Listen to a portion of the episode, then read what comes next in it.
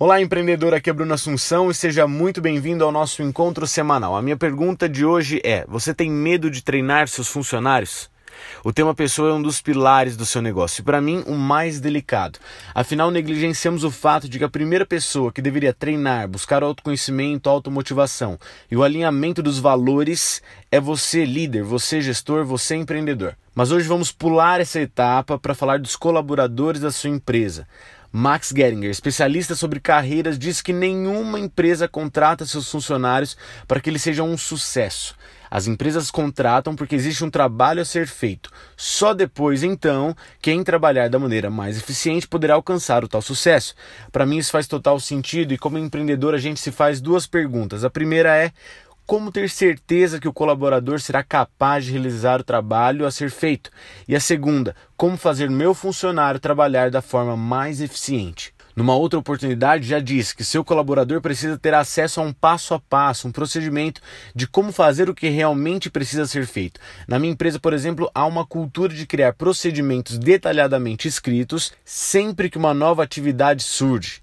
Por mais que isso demore uma tarde toda para escrever 25 passos de uma atividade mensal, isso garante que o trabalho na próxima oportunidade será feito eficientemente até por uma criança.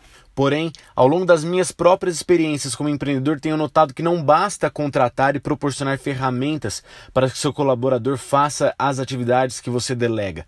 Para crescer o seu negócio, é preciso capacitá-los através de treinamentos.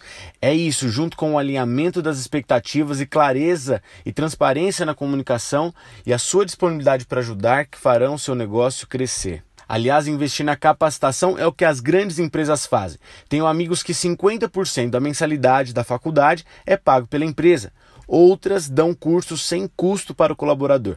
Mas aí surge um problema na cabeça de quem está ultrapassado. Pensa-se assim: se nos pequenos negócios há rotatividade de funcionários, já imaginou você investir na especialização do seu funcionário e ele sair?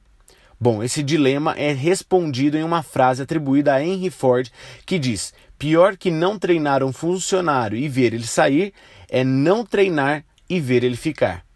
Portanto, seu papel como empreendedor é transformar as pessoas dentro e fora do seu negócio. Seu papel como gestor é dar as ferramentas necessárias para que seus colaboradores sejam eficientes. Seu papel como líder é fazer com que as pessoas compartilhem a mesma visão que você, tenham orgulho de fazer parte da sua equipe e, se saírem, que saiam com muita dor no coração. E aí, você tem medo de ter funcionários qualificados?